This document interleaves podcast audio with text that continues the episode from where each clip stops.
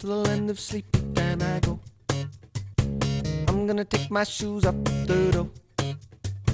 I'm gonna go where dreams like rivers flow. Whoa, when the alarm goes off, I just won't know. Won't you come with me? Won't you? Before they're gone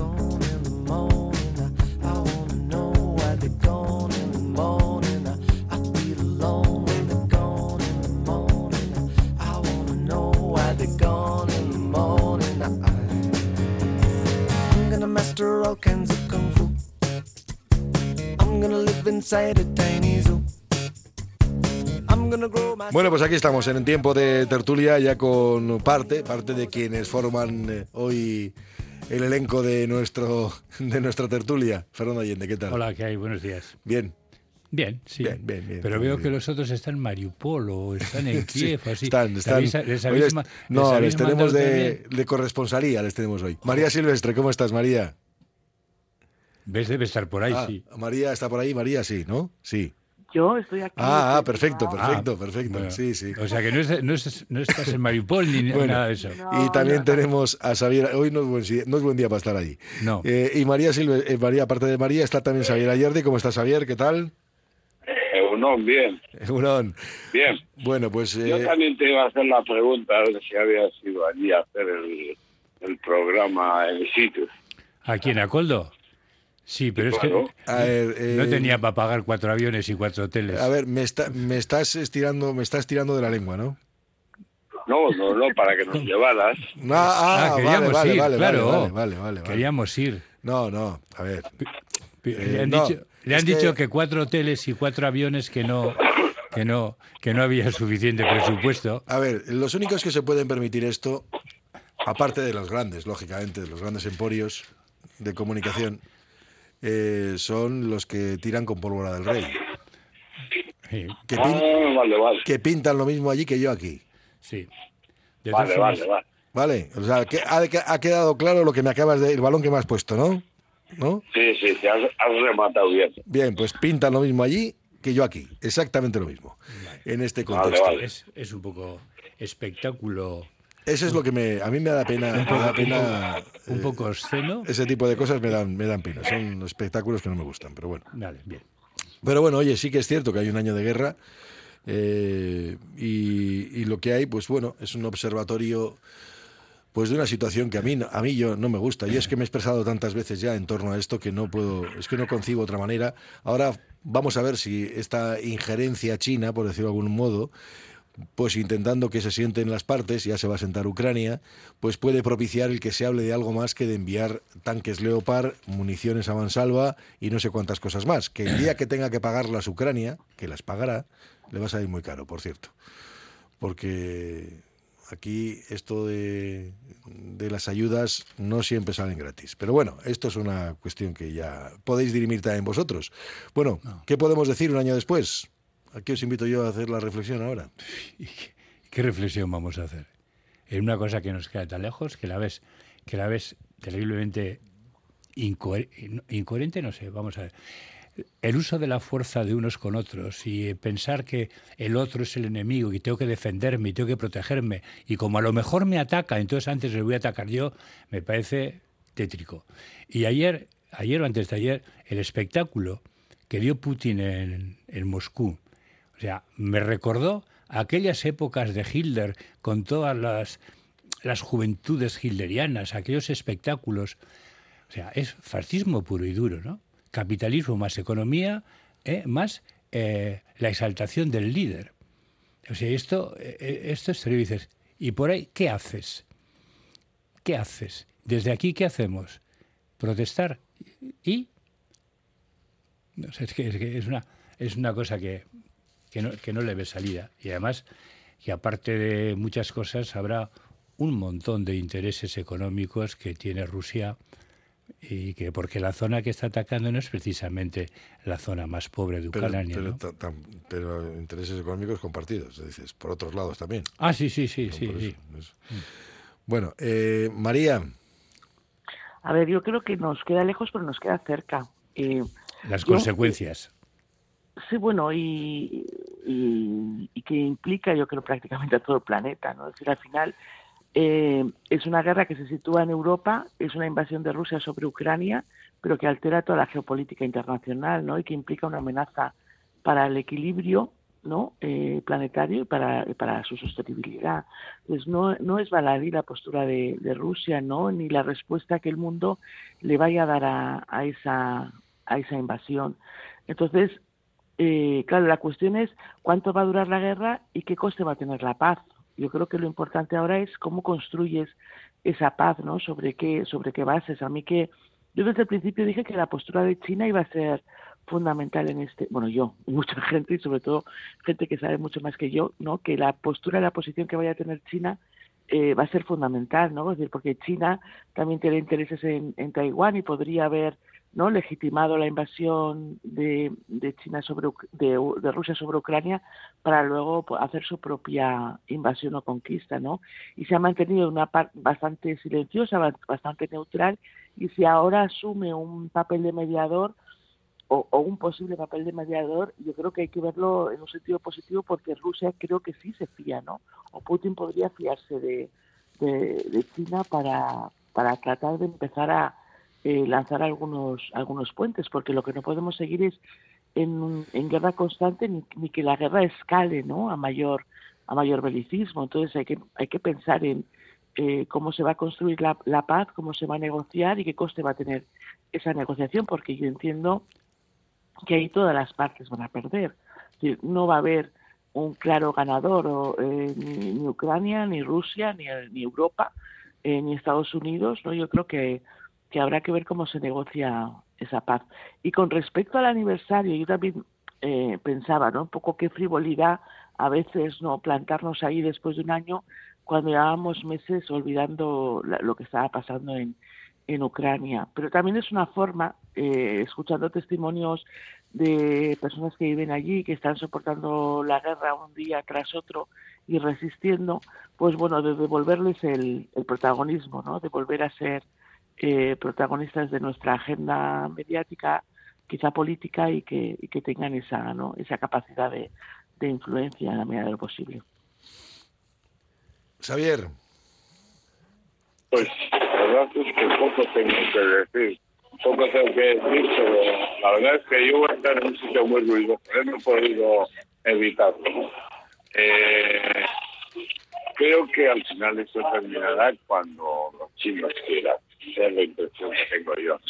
Es decir, en este momento en, las, en la manga solo los, los chinos y lo que ellos puedan imponer a, a Rusia. Y entonces habrá que ver si esto es posible o no. Porque... Vas a tener que quitar el altavoz, vas a tener que quitar el altavoz del, del, móvil porque le he escuchado más a las personas que tienes alrededor que a ti mismo. Así que, sí, sí. Bueno. Sí. Sí, es que escuchamos más a las de alrededor. No, bueno, ahora, sí. mejor, ahora, ahora, ahora, mejor. sí, ahora sí, ahora sí, ahora sí. Bueno, pues quería decir que eh, creo que al final eh, cuando China quiera esto se para. Mientras China no quiera esto puede seguir mucho tiempo. Yo no creo que Rusia quiera dejar de seguir y que desgraciadamente Europa está en la mitad y Estados Unidos está en el otro extremo. Entonces se va a dirimir, se va a dirimir un conflicto muy gordo entre China y Estados Unidos y van a pagarlo los ucranianos. Yo lo veo, lo veo muy difícil, porque todas las posiciones que dicen, no, lo que hay que abrir es una negociación, pero negociación de quién, para quién y para sacar qué. Si se reconoce de entrada que todo el mundo va a perder, pues entonces dice, sí, perder sí, pero perder cómo, ¿no? Porque al final yo creo que en cualquier forma de perder, lo que esperará Rusia por lo menos es eh, haber conseguido los objetivos que tenía en Crimea o que había en Crimea en Ucrania y de ahí no se va a bajar. Con lo cual yo lo veo muy difícil, lo veo muy difícil. Y un, me pueden decir, no, es que están sacando el arsenal, están sacando eh, no sé qué, lo que los expedientes que tenían. Ah, yo creo que se han metido en un fregado de consecuencias incalculables. Rusia se ha metido en un sitio que creía que iba a ser un paseo militar de 15 días, esto se prolonga para, para largo y entonces yo lo veo, lo veo muy difícil. Yo no tengo ni idea cómo, cómo puede terminar esto, porque por ejemplo lo que hicieron en Siria todos con un entusiasmo, no con un entusiasmo de hooligan, pues fue destrozar todo Siria, participando todo el mundo, componiendo muchos medios para destruirla, etcétera, etcétera, pero eso no pueden hacerlo en la misma medida en Ucrania. Y creo que de alguna forma ya Rusia se está pasando, y digo entre comillas, ¿eh? estéticamente ya en el ataque, en el ataque a Ucrania, con lo cual la situación yo la veo muy mal, muy mal, muy mal y muy prolongada. Y de no ser que a China ya no le merezca la pena mantener esto, eso va a seguir. Pues eh, no sé, yo eh, a ver, yo la percepción que tengo, yo sigo yo sigo manteniendo que sí, que todos tienen que perder en una negociación, no me cabe ninguna duda, que al final se, va, se van a sentar y van a negociar, porque aunque se siga prolongando la guerra, que se va a prolongar, eh, cuando decía lo de Fernando, los intereses económicos, yo creo que hay intereses económicos, geoestratégicos, esto va mucho más lejos de lo que estamos hablando de, la propia guerra de Ucrania. Ucrania es el escenario, es el escenario de un conflicto mundial. pero también hay una reivindicación de fronteras y cada uno cree lo suyo. Sí. no solo es el coltán. No, no. es el coltán ni es la ni es quien te vende más gas. Te has metido en la mitad, has metido en la mitad una ecuación fundamental que es una cuestión por territorios y por la posesión de esos territorios considerándolos territorios nacionales Sí, lo que pasa a ver cómo coño desactivas eso. No, pero ¿sabes lo que ocurre? Es que y, van a contestar inmediatamente y van a, y van a hacer muchas reflexiones en torno a que esta guerra no acaba no viene de hace un año. Es que ya había, ya había en la zona del Donbass una guerra que de la que no se prestaba prestando atención. Pero, ahora, pero ahora estamos ahora estamos ayudando no sobre lo que venía o lo que puede venir desde el siglo XIX. El tema es cómo paralizas ahora esta, porque esta guerra hace 100 años van unos, invaden, como empezaba la película de Ser o no ser de Lubis, no, estábamos tranquilamente en Varsovia y llegaron los alemanes. No, esto no se resuelve de esa forma. Esto hoy por hoy ya es una cuestión de juego geopolítico, de una complejidad del copón y encima son con reivindicaciones sobre un determinado territorio. Reivindicaciones sobre ese territorio que persistirán después de que acabe esto, después de haberse machacado los unos a otros. Pues claro, esto ha generado mucho más ucranianos. a mí me parece que lo de los intereses resuelve una parte de la ecuación no, no, no, que sí, que sí, que es una parte, eso no cabe ninguna duda. Eh, María, no sé si algo más podemos apuntar en torno a este asunto, las impresiones que tenéis. No, yo es que es sumamente complejo y, delicado a su vez, ¿no? Pero eh, lo que yo no veo posible es una escalada militar, ¿no? sin, sin, sin, porque es que no, eso nos aboca a todos a algo terrible. Entonces, en algún momento, ¿no? Yo creo que todos los líderes eh, serán conscientes de eso, incluso el propio Putin, a pesar ¿no? de esos baños de multitud mesiánico que está protagonizando estos días, todo el mundo, todas las partes serán conscientes de que tarde o temprano hay que sentarse en torno a la mesa y negociar la paz. Sí, pero tiene que reconocer que ha perdido un Putin para que se siente en una mesa. Pues habrá que ver fórmulas, eh, no sé, eh, yo, hoy por hoy soy, pues, yo hoy por hoy soy muy, muy pesimista, porque yo creo que se han metido en un fregado mm, que es un tablero mucho más envenenado de lo que parece. Es que ahora Putin o pierde o gana. Hmm. No le queda más remedio, no le vale empatar. ¿Para qué haces este esfuerzo de meter, intentar anexionar toda esta parte si luego no vas a terminar anexionándola? Sí, pero fíjate que luego si pierde, Mm, para, a la hora de negociar, fíjate, con el espectáculo que está montando en Rusia, o sea, si pierde, es que pierde todo, no solo pierde la guerra, sino que probablemente pierde su poder y su prestigio y todo lo que ha montado en torno a la figura del nuevo zar, que está además, y luego bendecido por el, por el arzobispo, por el de Kiev, bueno, por, el, por, el, de Moscú, ¿eh? Sí, sí, ha pasado con bastante frecuencia. Oye, que curiosamente resulta que trabajó en la KGB. Antes de ser, el obispo? También. sí, sí, antes, antes de ser lo bueno, Ahí ha pasado de todo. o sea que... Eh, de, todas, de todos modos, a ver, yo eh, mis vaticinios mm, tienen la misma credibilidad que, que si yo dijera los Que números de los la- míos. que la lotería que los de la lotería primitiva que se me arriesgara con los números o sea exactamente igual no no vale en ningún sitio sí que es cierto que una vez visto este panorama creo que es inconcebible que se esté alimentando esta guerra creo que hay muchos intereses cruzados en la guerra ahora mismo no solamente por parte de Rusia se ha ido alguien se ha ido sino que hay muchos más intereses en estos momentos y eso es lo que me preocupa que eh, Ucrania ya simplemente se ha convertido en un escenario. Ellos ponen los muertos, pero aquí las, las diferencias van por otro lado. Creo que Rusia no va, eh, no se va a poder derrotar a Rusia. Fíjate lo que te digo. No se va a poder derrotar a Rusia. O al menos en los términos en los que militarmente pensamos que uno sale derrotado porque no lo va a aceptar. Rusia no lo va a aceptar. Tienes allí un personaje eh, como Putin, un sátrapa como Putin, que no va a permitir, no va a permitir eso. Y sabemos de, su- potencial. Hasta ahora solamente ha habido amenazas, pero en algún momento determinado, si tú acorralas a alguien, ojito donde podemos llegar. Solamente eso. Así que veremos cuáles son los acontecimientos. No sé. eh, de todas formas, tampoco, tampoco le interesa a Europa el, el tener las relaciones absolutamente quebradas con Rusia en estos momentos. ¿eh? Y de hecho, se le sigue comprando petróleo, o sea, gasóleo. Volvemos a tener otra corte. Se- también te- seguimos comprando el gasóleo. ¿eh?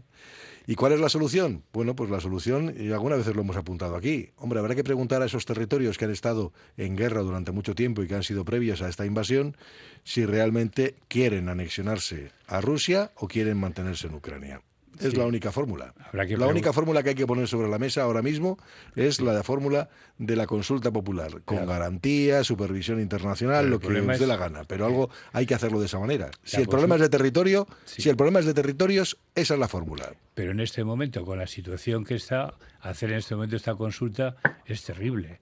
Es, es una consulta falsa. Ya, ya, pero es que en el Sí, sí, fondo, en el fondo es eso, pero eso habrá que pues decir. igual hay que parar la guerra y, oye, dentro de un año lo hacemos. En un año o cuando O esto esté cuando un poco se- más reconstruido Claro. y que se hayan roto todas las tensiones muy difícil y ahora. todos los recuerdos que hay. Es, complicadísimo. Bueno, dice un oyente... Coldo, ¿y quién, ha- quién hace el censo? ¿Cuál, perdón? Coldo, ¿quién hace el censo? No, no, pero habrá que hacer una- un consenso No, no, no, internacional no, también. ¿Quién lo, ¿sabes? quién- quién- quién lo hace? No, no, no, que habrá que hacer un consenso ¿Sobre qué población? Ya, ya. Sí, ¿Sobre sí. qué población? Sí, sí. ¿Sobre la que había cuando? ¿El día que empezó la guerra, el anterior o el siguiente? Ya, ya. Ya. Que comprendo las dificultades, pero es que va a ser la única No, solución. la dif- ¿eh? Que- pero ¿qué otra solución vas a hacer? Eh, es que no- yo, yo no veo, yo una, solu- una solución militar es imposible. Una solución militar es imposible. Mandes F-16 o les mandes lo que mandes a, a Ucrania. Sí, sí, sí, pero pero también pero también has puesto en marcha una fábrica de acero ucranianos. Sí, sí, claro, lógicamente. Es que claro, sí. claro, has hecho una una máquina eh, una esto de acero ucraniano. Pero eso lo, y eso luego hay que y hay que estabilizar el régimen al día siguiente y, y hay que hacer olvidar los odios cruzados y hay que establecer un protectorado o alguna forma durante mucho tiempo para que la gente no se machaque. ya, pero, Eh, pero qué, pero de Yugoslavia tenemos que haber aprendido algo. de Yugoslavia no aprendimos absolutamente nada. Ah, pues entonces de aquí no, entonces, entonces no apliquemos lo mismo de allí. De Yugoslavia no aprendimos nada. Hombre, ahora afortunadamente digamos que la situación está bastante más eh, tranquila, ¿no? Entre croatas y serbios y demás. Pero bueno, Sí, sí, lo que sí, pasa es que vete a preguntar, ahora vete a preguntar a Bosnia y Herzegovina Pero la siguen opinión que tiene todavía de todo esto, claro. Pero siguen la follón con el Kosovo y todo eso, Claro, sí, claro. sí, sí, que... No, no, no, sí, pero yo creo que aprender poquito. Bueno, dice alguien que con carácter retroactivo debo decir que Estados Unidos no salvó a Europa del fascismo alemán, todos debemos eso honor a Unión Soviética y el que tenga dudas que miren los muertos de las partes. Por olvidar la historia se repite, Europa está metida en una guerra porque piensa que le debe algo a Estados Unidos que la controla con la OTAN. Otro oyente dice la prepotencia de los intereses económicos que tienen unos y otros para que este, para, para estar el Tribunal de la Haya para pedir responsabilidades a quienes hayan producido tanta criminalidad humana, se pregunta. Dice, China quiere mediar para llegar a la paz, pero tengo mis dudas que Estados Unidos quiera paz, la paz, ese es el gran problema actual. Alguien dice que seguramente la solución es un referéndum. Rusia no puede perder. También que a Putin no le queda más salida que una escalada militar. Para eso ha mandado a los chinos a negociar la paz. Eh, por otro lado también que Putin no pierde, los que pierden son los familiares que han dejado a su hijo allí, de un lado u otro, y gracias a las armas y postura de todos ellos y parte de esas armas pagadas con nuestros o de nuestros bolsillos. Eh, alguien dice, mulando a la bordeta, váyanse a la mierda, señores militares. Eh, otros dicen que la solución, rezar. Y alguien dice que en, guerras anteriores Rusia tenía a su favor al general invierno y al general distancia. Bueno, pues ahora no está así. También dice, recuerdo el comentario de Coldo hace unos meses diciéndole que si yo soy Zelensky me dejaba ganar. Los tertulianos salieron a coro. No, visto desde aquí con la cantidad de muertos, igual no había sido mala idea. Bueno, es que fue una opinión. Me lo preguntaron en su momento y cuando empezó la invasión dije, ¿tú qué harías? Pues mira, yo intentaría forzar una negociación, pero no, no entraría en una guerra. Porque lo único que va a haber es decenas de miles de muertos, que es lo que ha habido, y una destrucción absoluta del país. Hacemos un paréntesis y continuamos. Radio Popular, R. Ratia, 100.4 FM y 900 Onda Media. Un sueño de calidad mejora tu mañana de manera significativa y sin esfuerzo. No dejes que la mala calidad del sueño te lleve en la dirección equivocada. Dirige tus mañanas. Si eres de las personas que están preparadas para invertir en su salud mejorando la calidad del sueño, ponte en manos expertas. En Sweet Deluxe te escucharemos para dar soluciones únicas a tus necesidades. Sweet Deluxe, cambiamos tu cama. Mejoramos tu vida. En Óptica Lázaro seguimos de rebajas. Somos el único centro Barilux especialista en Basauri con la mejor atención personalizada. Y ahora con descuentos del 50% en gafas graduadas y en lentes progresivas y monofocales. Y además, súmale nuestro cheque regalo acumulable a otras ofertas. Óptica Lázaro en Madrid 8 Basauri.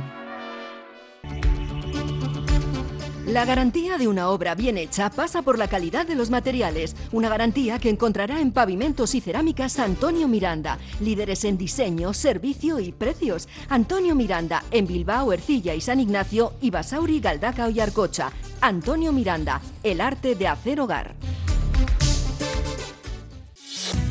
Movex Clinics Bilbao, el centro de neurorehabilitación robótica, ayuda a pacientes con enfermedades neurodegenerativas como Román. Le diagnosticaron un Parkinson atípico, trabajan con el exoesqueleto y luego aparte hay otro equipo concretamente de fisios que están ahí trabajando con ellos. Movex Clinics Bilbao, edificio Albia. Infórmate en el 613 004436 y en movexbilbao.com. El servicio de café de Ipar Vending Group mejora el ánimo y los niveles de energía en la oficina. Te prestan una estupenda cafetera, se preocupan por el servicio técnico. Cuando lo solicites, te envían gratis tu pedido de cápsulas del mejor café y sus complementos. Infórmate en hiparvendinggroup.com. Delfer Joyeros, tres generaciones de joyeros artesanos dedicados a las joyas más bonitas. Contamos con taller propio donde hacemos nuestros diseños, modificaciones y relojería. Delfer Joyeros, tercera generación dando servicio a Bilbao. Consulta y visita en Zugastinovia 2, La Casilla y déjate asesorar por expertos joyeros. En Amas de este año hacemos 20 años. Nuestros bolsos, maletas, mochilas, carteras, cinturones, paraguas son un referente en complementos para los bilbaínos. 20 años de trato personalizado, calidad y precio. Aneke, Pepe Jeans, Lois, Toto y lo que necesites en Amas de Iturriaga 82, Santuchu. Un mundo de complementos al mejor precio para ti. Bizkaia alboan izango duzu azteko, sortzeko, eraberritzeko edo zure enpresa nazioartekotzeko. Bizkaiko foru aldundiko ekonomia sustatzeko zailak, amar eurotik zazpi euro terdi bideratzen ditu enpresa eta pertsona ekintzaileentzako laguntzetarako. Aurkitu zeurea, Bizkaiko foru aldundia, Bizkaia egiten.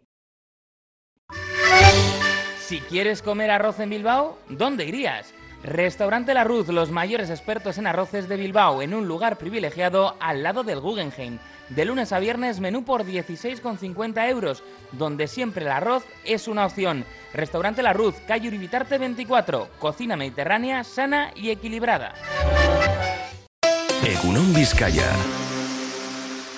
Bueno, pues estamos aquí en la tertulia y hemos hablado precisamente de uno de los hechos de actualidad. Bueno, hay otros que estaban pendientes y como sabía que María iba a venir hoy, por eso. María, eh, ¿estás de acuerdo con que el 8 de marzo sea día de fiesta o no? El año que viene. No, eh, yo, yo, yo, pero es que yo no sé por qué tiene que ser temporal.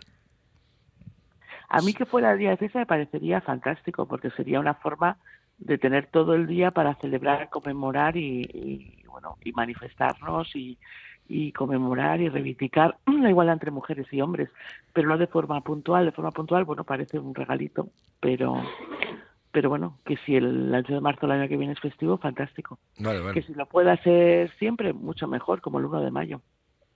Bien. Yo no sé qué opináis, Xavier y Fernando. Sí, que, a ver, primero yo de esos días, eh, una vez al año que nos acordamos de un problema, pues la verdad es que me dejan un poco, me dejan un poco frío. Pero de todas formas también insisto en lo que dice María, que sea puntual por un año, pues eso me deja bastante más frío.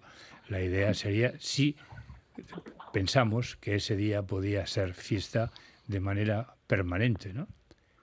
Y no de esas fiestas que hoy la ponemos, mañana la quitamos, ¿no? Pues no sé. ¿No pasó también algo parecido con lo del con el Estatuto de Autonomía? Que, Sí, un rato, sí. Tres años. Un ratito fue. Tuvo un rato un gobierno. Sí, un ratito fue, ahora ya, ahora ya no es, pero no sé. Yo creo que lo que decía María, primero, es interesante porque detecta un problema y posibilita unos encuentros, pero que esto no puede ser. O sea, un día en la historia que nos encontramos. Luego tiene un peligro, ¿eh? que luego se desvirtúe el festivo y la gente se olvide de que porque es fiesta y Ah, se te vaya de puente. Joder, Pero- y que, que caigan, que caigan viernes y, Y entonces viernes, sábado, domingo y nos vamos todos por ahí, claro, sí, sí. Y nos vamos a otro sitio. Y el sentido de la fiesta se pierde completamente, ¿no? Es que yo últimamente, a raíz de otras cosas, hablando con, con gente y en las reuniones de grupos y tal, suelo comentar que hoy en día las fiestas no son fiestas, son juergas, que no es lo mismo. La fiesta siempre es recuerdo de un acontecimiento que vivió un pueblo en un momento determinado y que permanentemente quiere recordarlo para recordar aquella experiencia y a raíz de esa experiencia encontrarse, unirse y celebrar. Eso es una fiesta. ¿no? Lo otro es una juerga, que hoy a la noche nos vamos de botellón y a las 7 de la mañana volvemos a casa. Pero eso no es fiesta, Bueno, eso es juerga. Pero, pero a ver, Fernando, pero tenemos que ser, tenemos que una realidad. Hay una realidad eh, que mucha gente. A ver, ¿sabes quiénes van a celebrar que hay una fiesta y sobre todo si la tienes pegadita va a hacer un puente? Las agencias de viajes. Ah, pero, ta- Pues sí, pero tampoco, es la pero parte pero fundamental. tampoco es- eso tampoco es fiesta. Pero bueno, pero también tú tienes, ha mencionado María el 1 de, el 1 de mayo, el Día Sí, del Trabajo. Que no digo trabajadores, ¿eh? sino el 1 de mayo, Día del. Trabajo. Bueno, y se hace fiesta. Salvo los sindicatos que tienen que llevar a sus delegados y les llevan de las orejas, les llevan obligatoriamente que a la manifestación, el resto de los ciudadanos no va a esas, a esas cosas. Vale, pero entonces el núcleo de la fiesta está ahí, ¿eh? en que recordamos y celebramos, eh, movidos por los sindicatos, llevados por las orejas o llevados a rastras, me da lo mismo. Pero es lo importante, el resto de la gente está de juerga, no de fiesta. Otra cosa es que no voy a trabajar. ¿eh? Bien. Xavier, no sé si está Xavier. ¿Está Xavier por ahí? Sí, Fabián está por aquí. Yo soy, pues yo soy partidario de que esto me escucháis, ¿no? Sí, sí, ahora sí, ahora sí, sí, sí. Sí. No, quiero decir que yo siempre soy partidario de que sea día de fiesta. Me da lo mismo que se vaya desvirtuando, pero eso ha pasado con todas las cosas. La Semana Santa, como habéis dicho, pues es básicamente lo menos parecido a unos días de fe, de creencia, etcétera. Pero bueno, habrá un porcentaje que se lo cree y luego hay otros que también se cogen unos tambores y salen a la calle y hacen más ruido que el copón. Pero bueno, pero el ritualismo hay en todos los sitios. Pero ya que, que el ritualismo existe, yo en principio sería partidario de que fuera un día de fiesta, simplemente para recordar toda la tarea que queda por hacer. Yo no le daría, no, no es, ¿eh? Sí, sí, pero para eso, que celebrar, porque el 8 de celebrar marzo es- es un día en el que se celebra mucho. Hay, pues bueno, la- las asociaciones de mujeres, un movimiento feminista, etcétera. ¿no? Es un día de celebración, de encuentro, no de comida, cenas, fuere. De que fuera festivo, que se iba a. Sí, sí, estoy, estoy de acuerdo con eso, ¿eh? pero quiero decirte que aunque pierdas de la celebración, la celebración la van a seguir haciendo la gente que lo hacía, pero que también sea un día, ¿eh? que sea un día para el resto de la gente. Ah, y para que el resto de la gente entre de conciencia dónde estamos.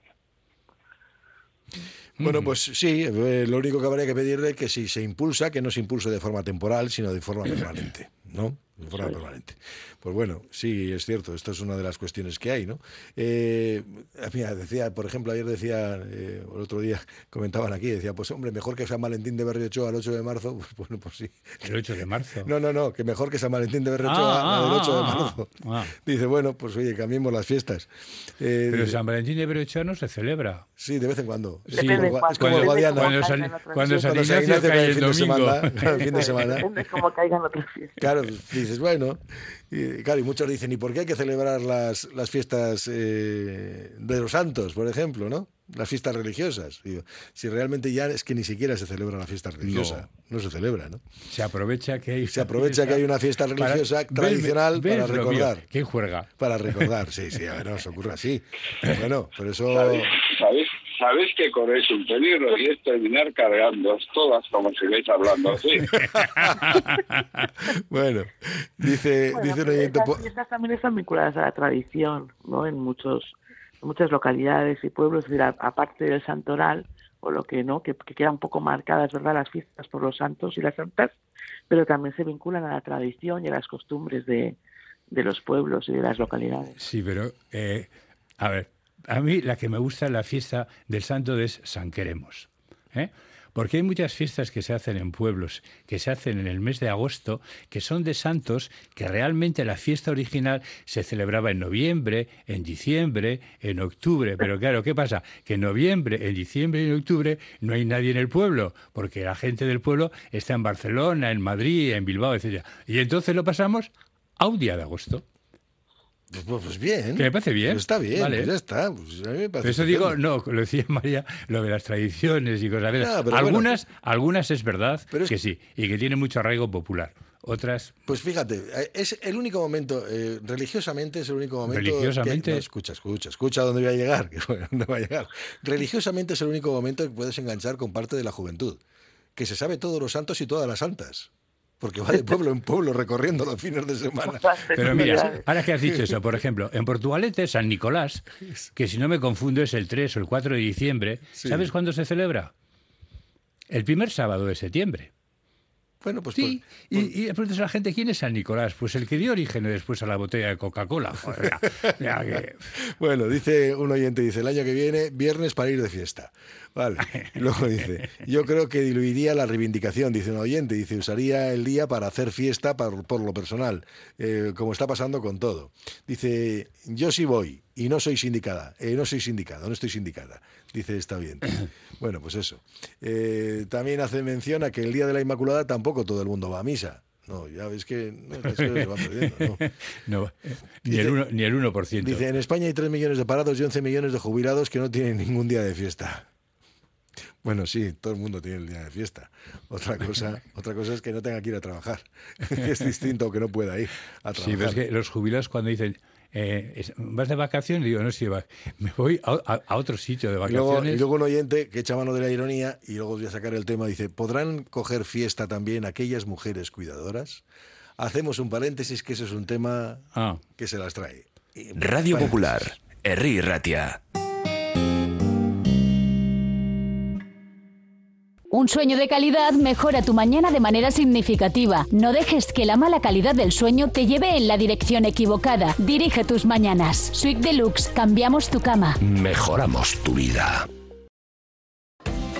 24, 25 y 26 Basket Shop Festival. El auténtico oro negro, el chocolate y la experiencia cafetera más top se dan cita en Basket Shop Festival en el Palacio Orcasitas. Expositores, catas maridadas, show cooking con maestros chocolateros. Siéntelo, basketshopfestival.com. Balmaseda Caudala. El restaurante cafetería Goiseco y Sarra sigue siendo el lugar de encuentro ideal para los que quieren disfrutar entre amigos y para los que gustan de compartir una carta excepcional de sabrosas especialidades. Jamón, mollejas fritas, pimientos rellenos de changurro, chuletón. Restaurante cafetería Goiseco y Sarra en Gregorio de la Revilla 9 y en la web goisecoysarrarestaurante.es. Con un clip cambia tus gafas. Para el sol, para leer, para la pantalla. Esto es Magic. Solo este mes. Llévate dos monturas Magic y sus clips. Y si te cambia la graduación, no te preocupes. Te cambiamos los cristales gratis. Todo por 9,90 euros al mes. Esto es Magic Magic. Solo en Alena Flelu. Ver condiciones en óptica. Cuando abres tu joyero y encuentras esa pulsera que ya no te pones, ¿O el reloj que ya no usas? ¿qué haces? Muy fácil, contacta con Circa, expertos internacionales en la compra de joyas, diamantes y relojes de alta gama. Además, recibirás un pago inmediato. Pide cita en circajewels.com o en el 944 77 10 77. Circa, una segunda vida para tus joyas. Almacén Coloniales y Bacalao Gregorio Martín. Desde 1931 despachando el mejor bacalao en el casco viejo de Bilbao. Gregorio Martín, ultramarinos finos, legumbres a granel, conservas embutidos, quesos, chocolates, vinos, profesionalidad y simpatía en un comercio con solera en Artecalle 22. Almacén Coloniales y Bacalao Gregorio Martín. Vuelve el Enobús con mil y un viajes para descubrir Rioja Alavesa. Visitas a museos, bodegas, wine bars, diferentes catas y menús maridados que harán que tu experiencia sea inolvidable. Súbete al Enobús con salidas desde la calle Luis Briñas de Bilbao. Más información en enobús.com. Ruta del vino de Rioja Alavesa. En Clínica Veterinaria Saindu disponemos de todo lo necesario para que tu mascota esté en buenas manos. Consulta general, analítica, ecografía, peluquería canina y felina, horario continuo de lunes a viernes de 10 a 7 de la tarde y sábados de 11 a 1 con cita previa. Clínica Veterinaria Saindu, en Artaza 20 Leyoa, 94 460 86 49. Radio Popular. Herri Ratia. Bueno, pues eh, aquí en este tiempo de tertulia yo os decía antes que había asuntos, sí, ya que alguien había metido a las mujeres cuidadoras. eh, están en huelga, llevan ocho años sin un convenio, un convenio que se ajuste a, a la realidad eh, vital que tenemos ahora mismo, ¿no? Claro, esto es un servicio público que tiene gestión privada y esto pues también genera, genera dudas y problemas, ¿no? Ayer mismo, por ejemplo, en el pleno del ayuntamiento, pues varias mujeres cuidadoras hicieron pues eh, una reivindicación femen, por decirlo de alguna manera, ¿no? Como las de femen. Es decir, se quitaron la, la camiseta, etcétera, llevaban ahí eslóganes eh, enseñando los pechos y demás, ¿no? Bueno, pues eso ocurrió. ¿Qué ocurre? Algunos, por ejemplo, pues, pues, pues, no les había gustado el gesto, otros dicen es que es la única manera de que se hable de ellas, cuando después llevan ocho años haciendo manifestaciones y huelgas. Es una situación muy compleja, pero sí que es verdad que estos, lo, hemos, lo estuvimos comentando ayer, ¿no? que estos servicios públicos de gestión privada, o sea, esto de externalizar algunos servicios públicos, pues está generando problemas, pero yo creo que tienen responsabilidades también los, eh, los ayuntamientos y demás. A ver, en este caso el Ayuntamiento de Bilbao, porque no puede el Ayuntamiento forzar, ni negociar, ni mediar para que se, eh, que se impulse un convenio. Eso tiene que hacerlo el Gobierno vasco, no, no el Ayuntamiento. Pero de algún modo habrá que arreglar esto, ¿no? Digo yo. No sé. María, No, claramente, ellos tienen todo mi apoyo y además que me parece sumamente injusto, no solo que no negocien el convenio, que retrasen la negociación de, del convenio por no aceptar las condiciones que ellos están planteando, sino que el mercado ¿no? y la sociedad valoren tan poco el trabajo que realizan cuando es un trabajo que es fundamental para el mantenimiento de la vida y para el cuidado de las personas dependientes, sobre todo, o que necesitan atención. Es decir, tenemos una crisis de cuidado, es decir, como sociedad no estamos sabiendo articular de manera justa lo que es la atención a las personas, sobre todo mayores y, mayores dependientes. También podríamos hablar de la crianza de los hijos y de las hijas, pero ahí tenemos un doble discurso, ¿no? De cara a las instituciones. Es decir, cuando hablamos del cuidado de los menores, ¿no? Lo que lo que reivindicamos como sociedad es que nos den más tiempo para cuidar, ¿no? Y sin embargo, cuando hablamos del cuidado de las personas mayores o de las personas dependientes, la demanda no es más tiempo, sino más ayuda, ¿no? En el cuidado de esas personas para yo poder disfrutar eh, de mi tiempo o de otras actividades o por, para corresponsabilizarme en ese cuidado que es sumamente duro y difícil. Y ahí es cuando entran, ¿no? Todo este sector más profesional del cuidado, es decir, porque mu- mujeres cuidadoras las hay desde el ámbito familiar y las hay, ¿no? Eh, que están trabajando eh, y lo hacen en, en unas condiciones muchas veces de, de explotación, de escaso reconocimiento, con fuertes cargas laborales y unos sueldos muy muy bajos, ¿no? Entonces tenemos que pensar realmente qué atribución de valor le vamos a dar a esta actividad, qué protagonismo le vamos a, le vamos a dar a la actividad del cuidado en el ámbito profesional, en el ámbito del empleo, y lo que hay que hacer es eh, incrementar su reconocimiento social, incrementar su reconocimiento eh, salarial, laboral. Y ahí, entiendo, es una responsabilidad de los poderes públicos, que es verdad que en muchas ocasiones no lo, lo delegan en, en, empresas privadas, pero tendremos que regular cuáles son las condiciones laborales de las empresas privadas que entran a realizar ese servicio para que quienes trabajen cuidando, que son la mayoría mujeres, lo hagan en condiciones dignas. Sí, Xavier. No, no tenemos a Xavier, está desaparecido. Sí, no, no. Ah, estoy, estás ahí, estoy. estás ahí. Vale, vale. Sí, sí. No, to- totalmente de acuerdo con lo que ha dicho María y tengo una impresión en esto y es, por un lado, el escaso reconocimiento y por otro lado, el escaso valor que le damos al fenómeno del cuidado, ¿no? En general. Es curioso porque además venimos de un confinamiento en el que, bueno, pues yo suelo decir que al final, cuando hoy por hoy se habla de que necesitamos en Euskadi atraer talento, pues, pues yo digo, el talento, talento en el confinamiento, pues ya estaba aquí. Y era, por ejemplo, pues toda la inmigración que se dedicaba a ayudar, ¿no? Y que resolvía todos estos problemas. Entonces parece que no hemos aprendido nada y por un lado no sabemos cómo enfocar este tema o, o no hay recursos o no se quiere porque realmente no se valora, pero lo que está clarísimo es que si esta sociedad tiene un problema muy gordo y de los más grandes es un problema de cuidado y que eso requiere pues eh, reconocimiento, pero yo María decía pues reconocimiento social y reconocimiento eh, de empleo, ¿no? Yo creo que para empezar tiene que tener un reconocimiento en el empleo porque si no no va a tener reconocimiento social. Ya sé que van los dos de la mano, ¿eh? pero que sobre todo en este tipo de situaciones, en este tipo de situaciones hay que regular más este ámbito y no dejarlo al albur ni, ni eso, ¿eh? ni al final pues eh, traspasárselo a entidades privadas que además como otros muchos ámbitos de empleo y nichos que han descubierto que este es un gran negocio. ¿no? Y hoy por hoy pues tenemos ya empresas que frente a lo que ha sido pues un cuidado más personalizado o llevado por entidades sociales, pues de pronto ya te vienen las empresas con ese famoso anzuelo de, mira, si la cuidadora se enferma, nosotros te ponemos otra, es decir, ofreciendo a toda una serie de servicios protocolizados que al final eh, no sé si beneficia a los que precisan de esos servicios, pues de luego perjudican muchísimo a quienes vayan a dar ese servicio. Y va a ser otro sector que desgraciadamente creo que aparte de no ir a mejor, se va a precarizar. Esa es la, la, imagen que yo tengo. Yo creo que esto es algo que el gobierno vasco, pues por ejemplo, debería tomarlo como uno de sus ejes de todas las políticas sociales. Uno de los ejes básicos e ineludibles. Si no es que me coge un poco de, no de sorpresa, pero vamos a ver. Yo creo que hay, primero esto mirando son 834 personas las que están eh, afectadas por este problema.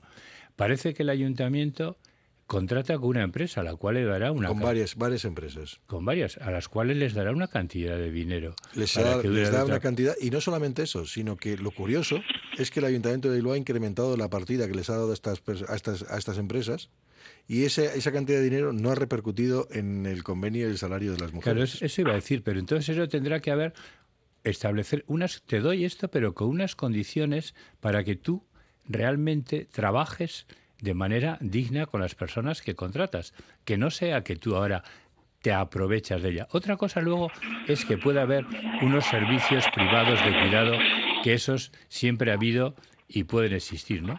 Pero luego tiene que haber, yo creo que es un servicio público, pero yo creo que los ayuntamientos si tienen eh, capacidad y pueden hacerlo, que tienen una responsabilidad no solo de eh, prestar este servicio, sino de controlar qué es lo que está pasando con este servicio. No puede ser, yo te dejo, te doy tres millones y ahora tú funciona. No, habrá que establecer unas condiciones. para tú vas a trabajar con unas personas y estas condiciones son fundamentales que tú las respetes. Si no, te retiro, te retiro el convenio. Es que, es que... Sí, yo, yo creo que en los previos se pueden poner, en las cláusulas de licitación yo creo que se pueden poner algunas trabas, pero bueno, eh, es que no concibo que estas cosas sucedan. ¿Que no concibes? No, no, no, es que no concibo que puedan, que, que es un servicio público. Vale, acepto ya pulpo que están en manos de gestión privada, pero las condiciones, lo que no pueden, los que no pueden pagar el pato son los trabajadores o las trabajadoras de esto. Pues eso, pues eso. Eso no puede ser. Eso no tiene nada que ver. Yo comprendo muy bien que se propicie el negocio o que no quiera la administración asumir más eh, personal. Vale. Vale. Que no quiera asumir más personal. Pero establece condiciones. Pero las condiciones tienen que estar ahí, ¿no? Me O sea, decía- tú cuando, una, decía cuando una empresa, cuando una empresa contrata un, eh, unos montajes que tiene que hacer una, una subcontrata, establece condiciones. Sí, bueno, y luego hay que tener en cuenta una cosa. Primero, decía, decía ayer mismo aquí Loli García de Comisiones Obreras que el convenio no es malo. O sea, el que, el que se pactó en su día en cuanto a retribuciones salariales no es malo. ¿Cuál es el verdadero problema de todo eso? Primero, que muchas de las 800 mujeres que están implicadas ahí no trabajan en jornada completa, ¿eh? Mucho de ese trabajo estamos hablando que son jornadas partidas y muchas veces indeseadas. O sea, me refiero a indeseadas porque no, pues porque no tienes posibilidad de trabajar más horas. Bueno, dice algún oyente, eh, mm, eh, haciendo referencia, por ejemplo, dice, escandalizan más dos tetas que unas pésimas condiciones laborales. Claro, es que, o sea, para prestar atención, pues tienen que, que enseñar las tetas en el ayuntamiento. ¿No? Y me parece lamentable porque llevaban mucho tiempo, aunque ya nos habíamos ocupado antes de eso, ¿eh? nosotros de este asunto. Dice, es una vergüenza que tengan sueldos bajos pagando a los familiares de las personas dependientes 3.000 euros, cuando los mismos cuidados en el Valle de Mena 1.400. Lo digo con conocimiento de causa. Dice otro oyente que muchas de las empresas de las que trabajan en nuestra comunidad radican en paraísos fiscales. Desconozco el dato, cuántas son, no tengo ni idea. Di- Dice, a los ayuntamientos no les importa nada. Dice, el ayuntamiento puede hacer una cosa tan simple como no trabajar con empresas y las califica este oyente de mafiosas. Bueno, sea lo que fuera, lo cierto es que eh, lo cierto es que hay que seguir eh, que seguir apretando porque no puede ser, o sea, no es normal que esto suceda teniendo en cuenta de que es un servicio público además. Sí, sí, por eso. Es un servicio y obligatorio. que cumplen con una función esencial. Hombre, Porque es que todas estas labores, eh, si se dejan de hacer, eh, a ver quién las, realiza, quién las realiza. ¿no? Es decir, normalmente es algo que se, hace en el- se ha venido haciendo en el ámbito familiar y han venido haciendo sobre todo las mujeres. ¿no? En el momento en que se externaliza, entran otras mujeres a hacer ese tipo de labores de cuidado y lo hacen desde la Pues- precariedad absoluta. Cuando eh, es, es que necesitamos que se cuide ¿no? de, de las personas dependientes y mayores de nuestro entorno. Si no, ¿qué Pues- sociedad vamos a construir? pues nada, hemos llegado así al final. María Silvestre, Xavier Ayerdi, Fernando Allende, que tengáis un buen día, un buen fin de semana. Venga, Agur, disfrutad. Agur. Venga, Agur. Agur.